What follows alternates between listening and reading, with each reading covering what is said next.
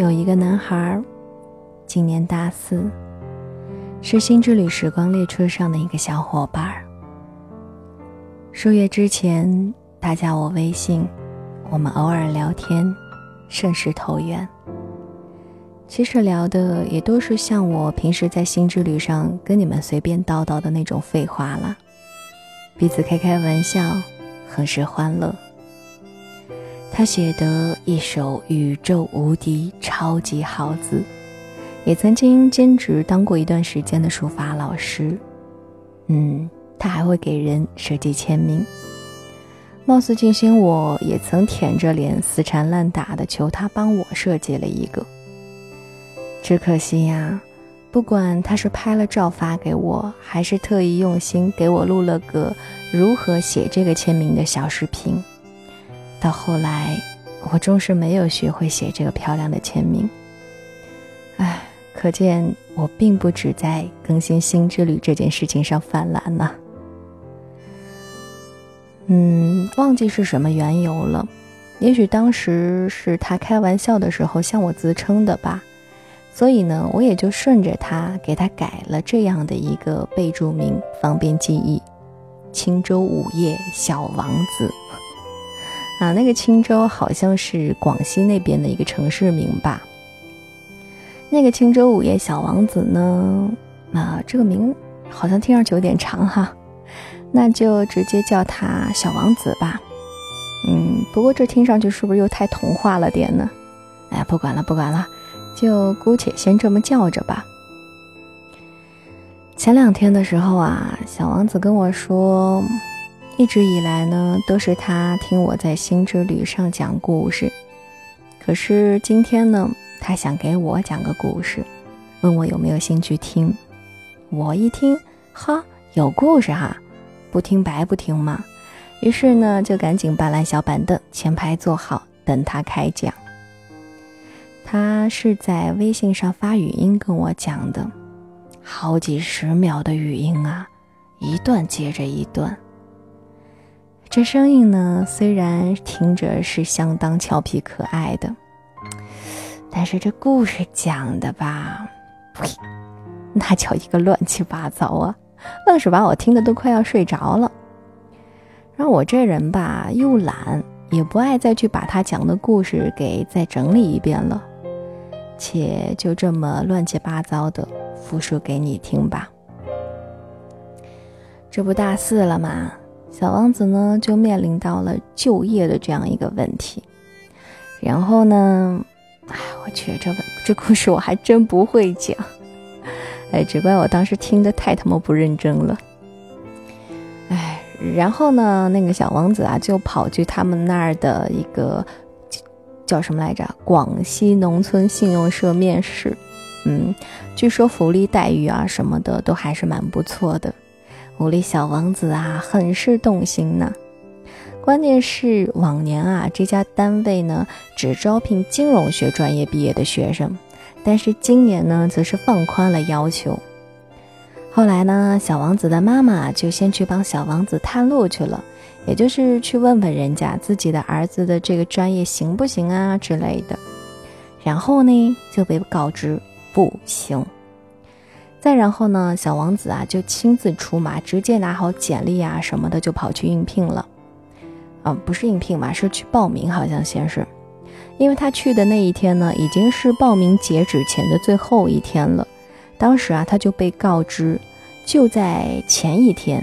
专业不受限这个放宽要求已经被，呃，就好像商品一样哈，已经被下架了。然后他这个专业呢，已经不具备报名的资格了。正当那个时候呢，他妈妈就给他打了个电话。他出去接完电话回来的时候啊，发现自己的简历正在被另外一个，嗯，貌似面试官模样的那种工作人员啊拿在了手里。因为这个简历上呢有提到他曾经当过一段时间的书法老师嘛，所以呢那个人就问他，哎，你会不会设计签名啊，什么什么之类的。而刚刚好前不久啊，他正好有在学习如何给人设计签名，然后呢他就给那个工作人员设计了一个签名。啊，好吧，我本来以为啊，这个故事讲到这里呢会有点转折的，却没有想到他给人家设计完签名之后就走了，啊，所以说我才会听到要睡着嘛。然后呢，他就悻悻的出门了，准备要骑车走的时候，却发现自己的车钥匙忘在里边了，就回去拿。然后啊，刚刚走到里边，之前那个让帮着设计签名的先生呢，就开口跟他搭话了。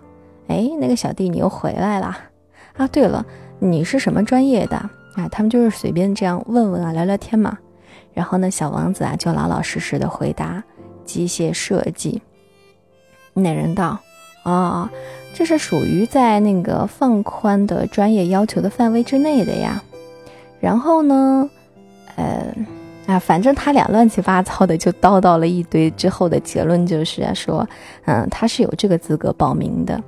反正就是跟之前那个人的说法不一样啦。于是呢，那个人就给了他一张报名登记表啊。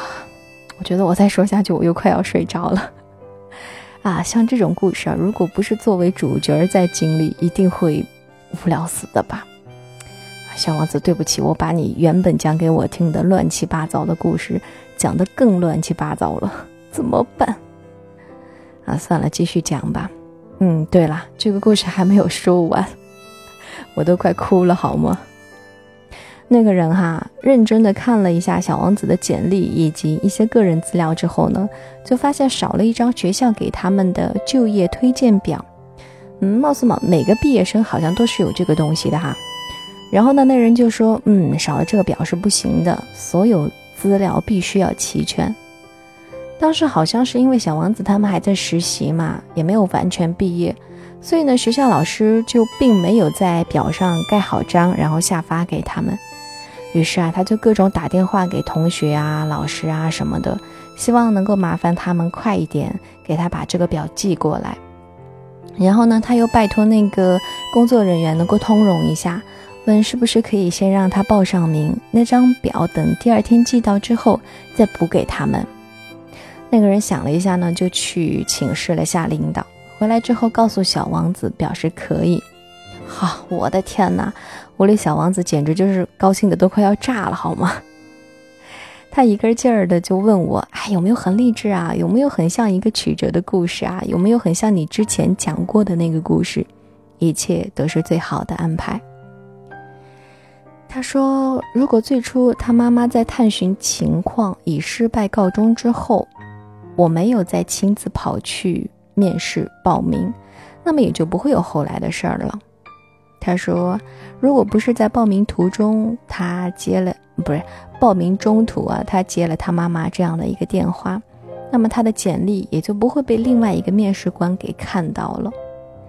他说，如果他之前没有学习设计签名，那么当另外那个工作人员看到他的简历之后，也就不会对他产生兴趣。也就不会跟他搭话了。他说：“如果不是把钥匙忘在报名的那个地方了，那么他也就不会再有机会再回到那个地方，且最后终于获得这样的一个报名机会了。”他说：“你会不会觉得这一切都是最好的安排呢？”我打了个哈欠，睡眼惺忪的跟他说：“我都快要睡着了，好吗？”隔了两天，小王子又来找我说是要给我讲这个故事的续集。我心里想着，得得得，这二货又准备来哄我睡觉了。可是这大白天的，我还上着班呢，公然睡觉是不是不大好啊？哎，幸好这个续集啊不长，他边走路边说话，录了四段语音，就把它给说完了。他说，报完名之后的他这两天呢，就在很认真的为一个月之后的笔试做准备了。嗯，除了笔试，还要面试，还要体检。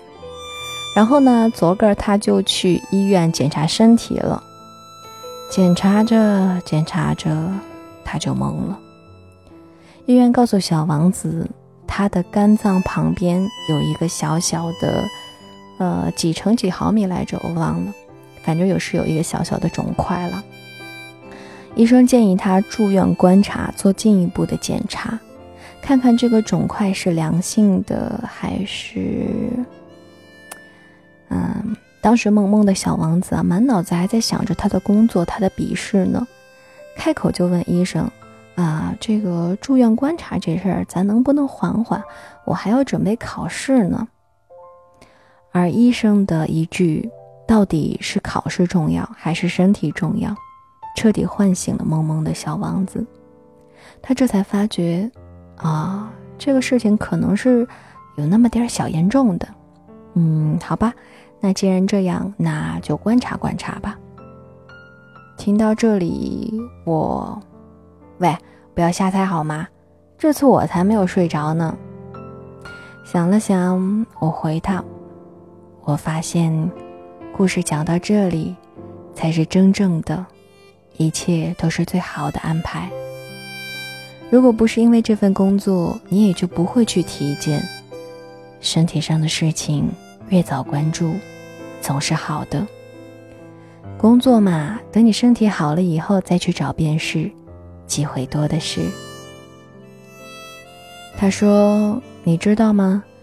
这事儿我都没有跟我的同学说，就跟我爸说了下，怕妈妈晚上担心的会睡不着觉，准备明天再跟他讲。”他说：“嗯，我也就只告诉这么几个人了。”跟你说完之后，心里感觉舒服了很多。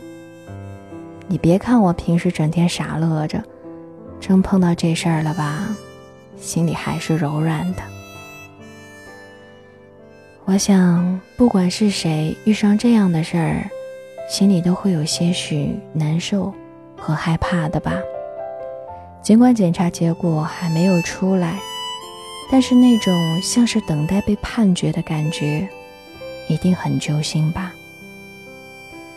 不论怎样，我们还是往好了去想的。毕竟爱笑的人运气都不会太差嘛。而且像小王子那样有着八块腹肌、活泼开朗、爱谈天说笑的小伙子，肯定不会有什么事儿的。啊，不过话说回来，这好像跟腹肌没多大关系哈。嗯，不过既然人家真有，那么我也就顺便提一下喽。谁让这二货动不动的就跟我嘚瑟他的腹肌、胸肌各种肌呢？这下好啦，你可以使劲傲娇了。现在整个列车上的小伙伴们都知道你的身材是有多销魂了。讲真，其实无知如我。当时我就真的觉得啊，肿块嘛，小 case 啊，动个小手术割掉就好了嘛。因为以前我们家开水爸爸就因为嘴里长的那个智齿啊，他在咬合的时候老是会咬到口腔里面，靠着腮帮子的那个肉，久而久之呢，就被咬出了一个黄豆般大小的小肿块。后来呢，他就动了一个小手术，把它割掉了。嗯，然后割完挂了几天的水，就又活蹦乱跳，吃嘛嘛香，喝嘛嘛甜了。所以啊，什么都不懂的我是真的没有太把这个小肿块当回事儿。又隔了两天，小王子又来找我说话了。这次没有语音，也没有故事。只有被拍下来的简简单单的一张检查结果和一行简单的字，在照片下面，他说：“这样就尴尬了。”当时我没有先点开照片去看，而是先看到了那句话。隐约我觉得检查的结果可能不是很好。原发性肝癌，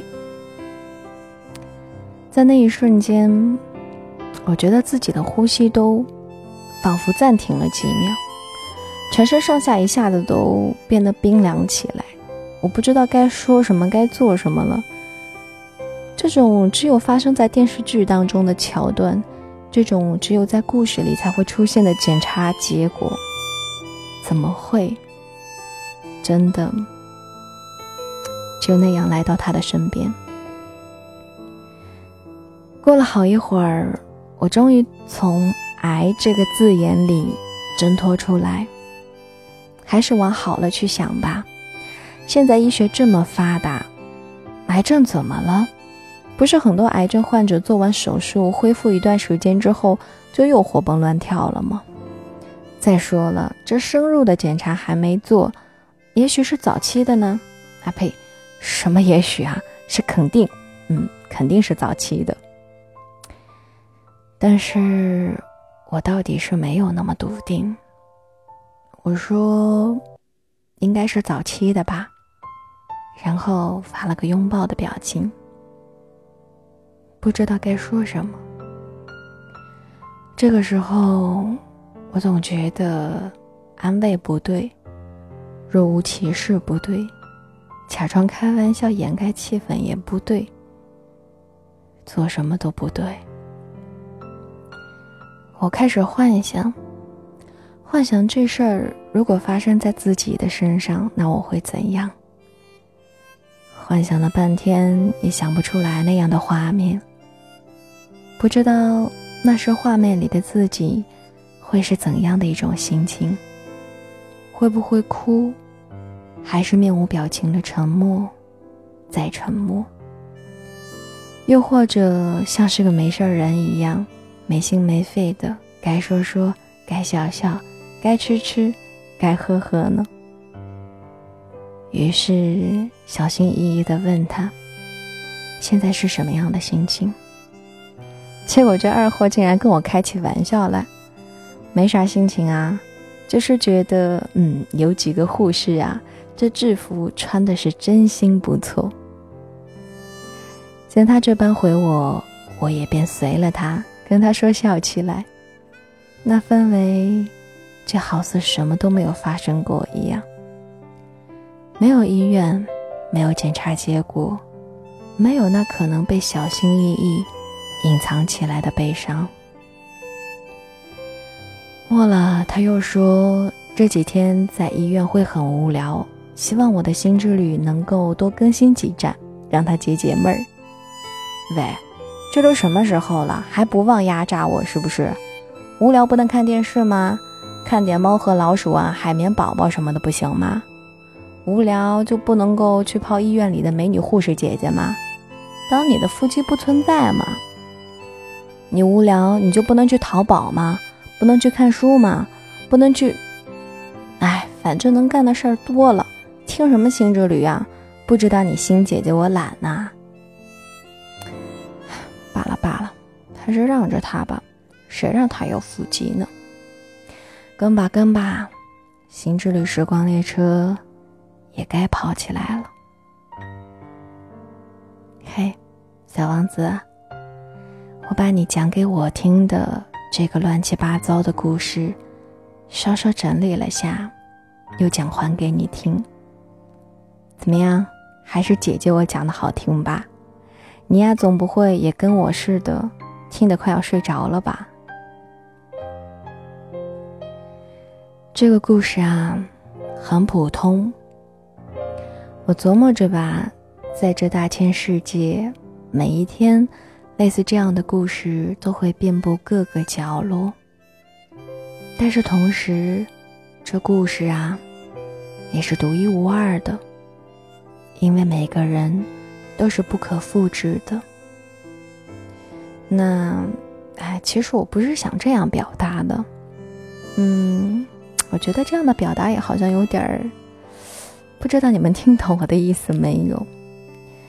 我其实就是想说哈，当你觉得悲伤、觉得难过的时候，其实可以想一想，在这个世界上，还有很多人跟你一样，有着相同的遭遇，甚至过得还不如你呢。